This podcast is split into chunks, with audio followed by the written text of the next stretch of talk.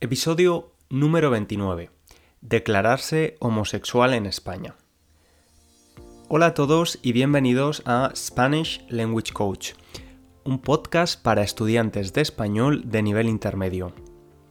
En este podcast podréis escuchar contenido comprensible de forma natural para poder mejorar vuestra comprensión oral, para poder entender el español cada vez mejor. Además de escuchar los episodios de podcast, podéis leer la transcripción del texto en el sitio web www.spanishlanguagecoach.com. Mi nombre es César, soy profesor de español y también podéis encontrarme en Instagram con el mismo nombre que el podcast, Spanish Language Coach, donde subo a diario contenido sobre el idioma, la cultura y todo lo relacionado con el idioma que estás aprendiendo, que estás estudiando, el español. Bueno, el episodio de hoy es algo diferente a la mayoría de episodios de podcast que grabo, que hago, porque normalmente el proceso de, preparación, pues bueno, investigo un poco sobre el tema que quiero tratar, del que quiero hablar, después creo un guion, es decir, escribo palabra por palabra las cosas que quiero decir y después las leo. Obviamente, cuando estoy haciendo esto, tengo en cuenta que el público objetivo, vosotros, las personas que van a escuchar el contenido de este podcast, son estudiantes de español e intento adaptar el nivel a, ese nivel, ¿no? Si tengo que hacer aclaraciones quizás de palabras que probablemente no conozcáis, pues la hago, o de expresiones, etcétera etcétera, etcétera. En el caso de hoy no tengo ningún guion, solo tengo una hoja de papel con algunos puntos que me gustaría tratar, así que va a ser un episodio bastante natural, bastante relajado y, e improvisado, e improvisado totalmente. El título del podcast del episodio es Declararse homosexual en España. La idea de, de hablar sobre este tema surgió eh, me vino a la cabeza porque esta semana un cantante español muy muy famoso, muy reconocido, no solo en España, sino también en Latinoamérica, un cantante que ha sido nominado a los Grammy, es uno, uno, de los cantantes que más discos vende y más éxito tiene eh, en el momento, pues ha salido del armario. Salir del armario es la expresión anglosajona, la misma expresión que en inglés significa declararse gay o bisexual. Bueno, pues este chico, se llama Pablo Alborán, ha salido del armario a través de un vídeo en la red social Instagram. Vamos a escuchar un fragmento, un fragmento, una parte de lo que dijo Pablo. Y hoy desde ese amor me gustaría contaros algo muy personal. Siempre he luchado en contra de, de toda expresión que vaya en contra de cualquier libertad o igualdad, desde el racismo, eh, la xenofobia, el machismo, la transfobia, la homofobia, cualquier tipo de odio. Y hoy quiero que mi grito se haga un poco más fuerte y tenga más valor y peso. Estoy aquí para contaros que soy homosexual, que no pasa nada, que la vida sigue igual yo necesito ser un poquito más feliz de lo que ya era. Mucha gente lo supone, lo sabe, o simplemente le da igual. Espero que esto y este mensaje le haga el camino más fácil a alguien. Pero sobre todo esto, lo hago por mí. Bueno, como veis, fue muy, fue muy simple su mensaje. Simplemente quería informar de, de, su, de su, condición, de su identidad eh, afectivo-sexual, a sus, a sus seguidores de Instagram y esto no ha estado exento de polémica. Hay personas que no entienden por qué en España, en el, siglo XXI, en el año 2020, sea necesario hacer este tipo de comunicados, ¿no? Este tipo, dar este tipo de información, algo que realmente pertenece a la vida privada de cada persona. Me gustaría tratar este tema sobre si es necesario o no es necesario hacerlo, pero también hablar un poco de mi experiencia, de mi opinión sobre este tema y también de la historia de los derechos y de la comunidad o del, colectivo LGTBI, em, lesbianas, gays, transexuales, bisexuales, intersexuales, en España. Creo que España es uno de los países cuya transformación en materia de derechos LGTBI es más impactante, como veremos ahora. Y digo esto porque, por ejemplo, como sabéis, España tuvo una dictadura, la dictadura franquista, la dictadura de Francisco Franco, durante casi 40 años. En el episodio número 11 hablamos de, esta etapa de, la historia reciente de España. Y obviamente durante este periodo eh, Francisco Franco era un dictador fascista y por tanto la homosexualidad no estaba vista con buenos ojos en la España desde los años 30 hasta los años 70 que duró, duró la dictadura. De hecho, ser homosexual en España significaba ir a la cárcel, es decir, estaba penado, eh, había una pena de cárcel, de prisión, si eras homosexual. Una vez acaba la dictadura, llegan los años 80 y en 1980 por primera vez se legaliza la primera organización LGTB. Fue todo un hito. Un poco más tarde, en 1990, la Organización Mundial de la Salud, la OMS, que decimos en español utilizando el, acrónimo, eh, saca, quita la homosexualidad como eh, una enfermedad más de, la lista de enfermedades de esta asociación. Y por último, en el año 2005, España se convierte en el tercer país del mundo en aprobar el matrimonio igualitario, el matrimonio entre personas del mismo sexo. Por eso decía que la transformación de, los derechos de, de, este colectivo en España es brutal, ¿no? hasta cerca de los años 80 era ilegal y, podías acabar en prisión si eras homosexual y sin embargo a principios de los años 2000, a principios del siglo XXI, España se convierte en el tercer país en el mundo y en el tercer país europeo en aprobar el matrimonio entre personas del mismo sexo, el matrimonio igualitario. Bueno, volviendo al tema de Pablo Alborán, como os decía, mucha gente no entiende por qué hace falta todavía en el siglo XXI, en la España del año 2020, en la España donde todas las personas independiente, independientemente de su orientación sexual tenemos los mismos derechos, tenemos el derecho a poder casarnos, derecho a adoptar, etc., porque es todavía necesario declarar la homosexualidad, porque es necesario salir del armario. Y, es una conversación que he tenido incluso con amigos y amigas mías que no entienden, y, ellos no son para nada homófobos, pero no entienden por qué es necesario hacerlo. Pero la verdad es que cuando me decían esto, eh, a mí no me cabía en la cabeza, no, no entendía, no me, no me cabía en la cabeza cómo no veían em, la necesidad de decirlo públicamente y específicamente y especialmente siendo un personaje público como él. Y la importancia de ese paso que, Pablo, que Pablo Alborán había dado. Él dice algo que me gusta mucho en el vídeo, en, en el vídeo en Instagram dice, necesitaba o necesito ser un poco más feliz.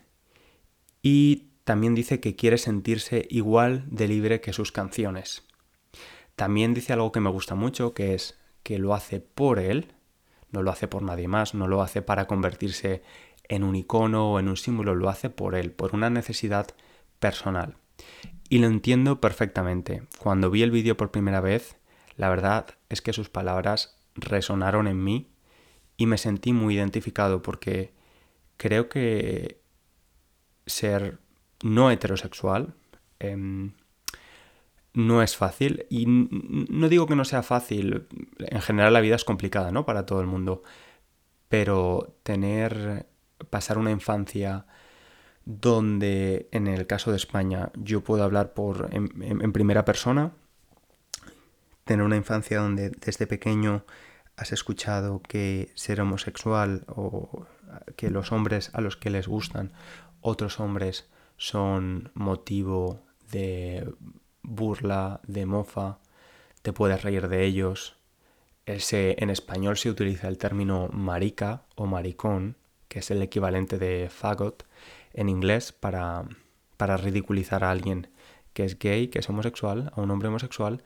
Em, escuchas estos términos desde que eres pequeño y cuando te empiezas a identificar como, como alguien no heterosexual, pues empieza a crecer en ti una especie de contradicción, porque tú obviamente quieres ser aceptado, somos seres sociales, los seres humanos somos seres sociales, queremos ser aceptados por nuestra tribu, queremos ser uno más, y de, de repente te empiezas a dar cuenta, empiezas a notar que hay algo en ti diferente y que además esa diferencia a muchos no les gusta, ¿no? porque utilizan términos negativos para hacer referencia a ese tipo de personas. Creo que es muy importante el paso que ha dado y la forma en la que lo ha hecho porque la visibilidad sigue siendo necesaria. El hecho de que en España el matrimonio homosexual esté aprobado no significa que no, existen, que no exista la homofobia o que no se sigan cometiendo eh, delitos homófobos. De hecho, cada vez hay más. Creo que la razón por la que hay más ahora no es por el hecho de que haya efectivamente un mayor número de delitos homófobos o actos homófobos, sino porque las personas que, los reciben, las víctimas, tienden a denunciarlo más que antes. En todo caso, como decía antes, la visibilidad creo que es clave. Si yo cuando era pequeño hubiera visto muchos más referentes, hubiera visto a otros chicos y a otras chicas eh, gays, lesbianas, con, dando, dándole la mano a su pareja en la calle, en Valencia, estoy seguro que para mí eso habría sido un facilitador para yo sentirme bien como, como adolescente, sintiéndome bien, sintiéndome bien con mi propia orientación sexual, eh, afectivo sexual, sin necesidad de sentirme mal o rechazado o sentir miedo a ser rechazado en el futuro por quien era.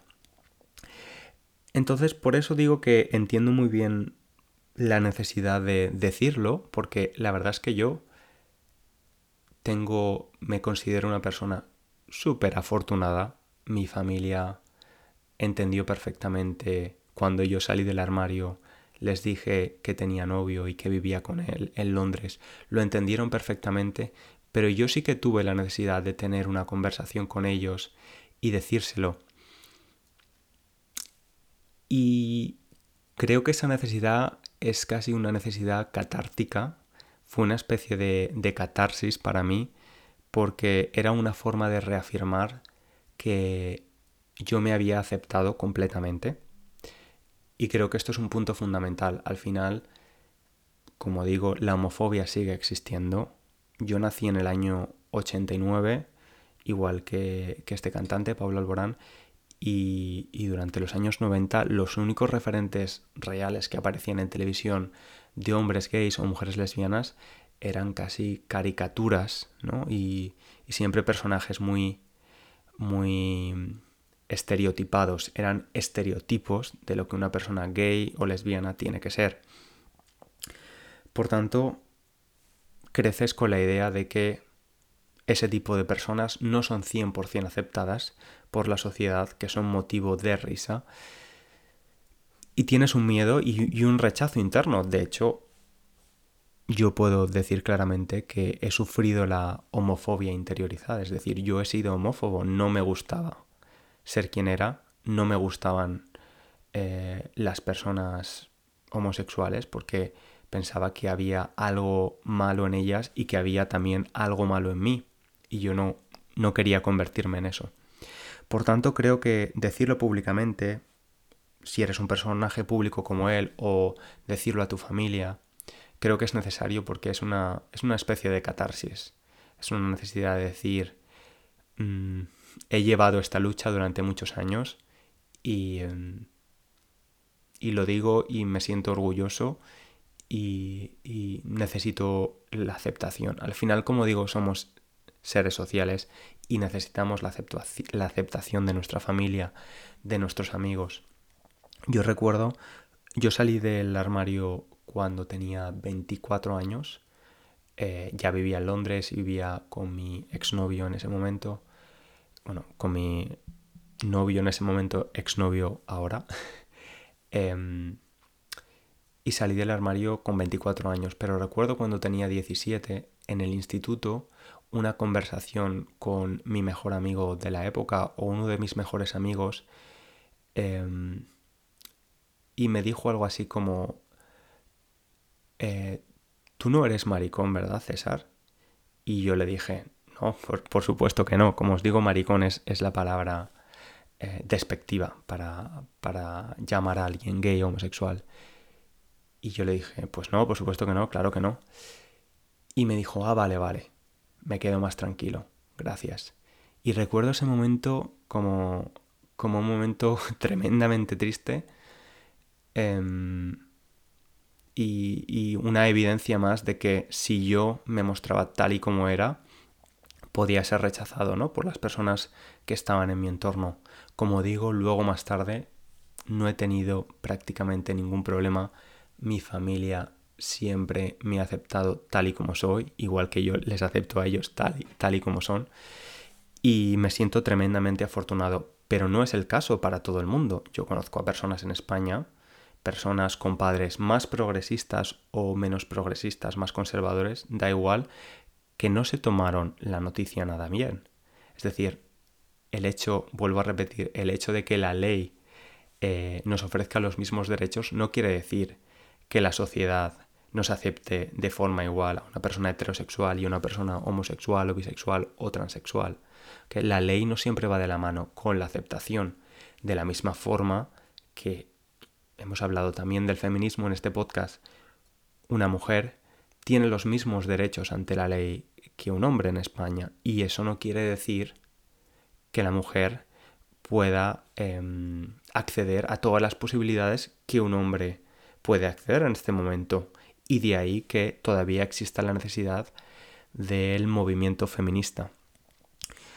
En fin, os pongo otro ejemplo y de, algo también que me, hizo replantearme mm, que todo no había acabado y que todavía había que seguir luchando y que, y que la, la homofobia no había desaparecido en España.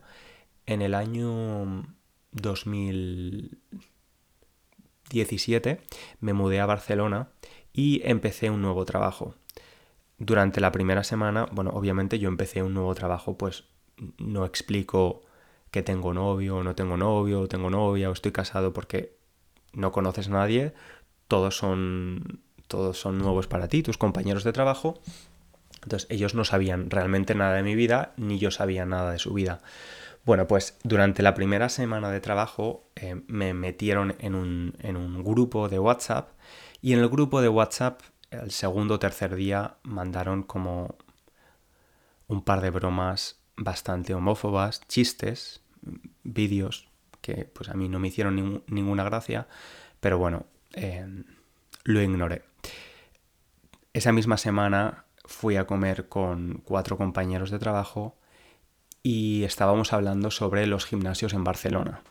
Les dije que estaba buscando gimnasios, les pedí recomendaciones, etc. Y uno de mis compañeros, un chico estupendo, muy buen compañero, muy buena persona, eh, me dijo, sí, aquí los gimnasios están muy bien, en Barcelona los gimnasios son muy buenos, están bien de precio, puedes ir a este, puedes ir al otro. Lo único malo de los gimnasios es que están, están llenos de maricones, están llenos de maricas. y yo os podéis imaginar em, la cara que se me quedó, ¿no? Al final te das cuenta de que aunque tu familia lo sepa y tú vivas tu realidad completamente em, tranquilo, siempre hay personas que no aceptan, y os hablo de un chico de menos de 30 años, un chico joven. Em, siempre hay personas que no aceptan eh, o no entienden o todavía tienen cierto grado de, homofobia, ¿no? Porque ¿por qué tiene que ser asqueroso eh, que haya gays o lesbianas o heterosexuales o cualquier tipo de personas en un gimnasio? Bueno, a los pocos días pues comenté que yo tenía novio y ya nunca más hubo ninguna broma homófoba ni ningún comentario homófobo. Y con esto no quiero decir este chico por hacer este comentario claramente homófobo fuera una mala persona. Pero de nuevo hago, hago hincapié, eh, vuelvo a repetir la importancia de la visibilidad. De la, misma que, de la misma forma que yo fui homófobo o tenía homofobia interiorizada, quiero dejar claro que cuando digo que fui homófobo no quiere decir que fuera insultando a personas del colectivo LGTB, no, sino, eh, lo que estoy diciendo es que yo no sentía que ser homosexual fuera correcto, ¿de acuerdo? Em, entonces, de la misma forma que yo me tuve que educar y, y, y ver que no pasaba nada y que las personas homosexuales no tenían ningún problema y que yo no tenía ningún problema, pues las personas heterosexuales también necesitan en algunos casos ese proceso de educación y para eso creo que la visibilidad es fundamental, que existe la diversidad afectivo-sexual en todos los niveles de la vida, en todas las sociedades, en todos los países. No es algo que solo exista en un continente o en un país o en un estrato social. Por eso, de nuevo, la importancia de la visibilidad es muy, muy, muy importante. Y por eso creo que sí que hace falta que Pablo Alborán coja su cámara, grabe un vídeo y diga, quiero decir esto, por, lo hago por mí, porque es una necesidad propia, es casi como una forma de reafirmar y dar el, el último paso de aceptación de, digo esto, digo realmente quién soy, quiero ser igual de libre que mis canciones, lo hago por mí y además si puedo ayudar a alguien, mejor. Y estoy seguro que ese vídeo ha ayudado a muchísimas personas, a muchísimas personas que están dentro del armario, a muchísimas personas que no entienden que sus hijos sean homosexuales, por ejemplo. Estoy seguro que ese vídeo ha ayudado a muchísimas personas. Y ojalá hay una cita de Jordi Petit que me gusta mucho. Jordi Petit es un activista eh, por los derechos LGTBI, un activista español, y dice que el colectivo, eh, dice, tenemos que ser visibles hasta que seamos indiferentes. Desgraciadamente todavía el colectivo no, no es indiferente para mucha parte o una gran parte de la población eh, a la que le molesta que haya personas que no son heterosexuales. Y hasta que eso pase es necesaria la visibilidad, es muy muy necesaria.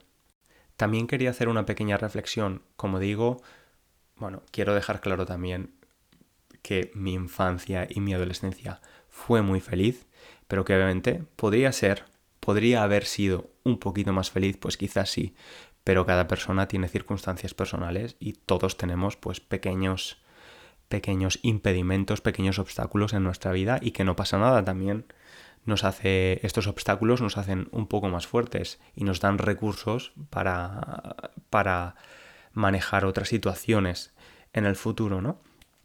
Em, quiero decir también, quiero hacer una pequeña reflexión.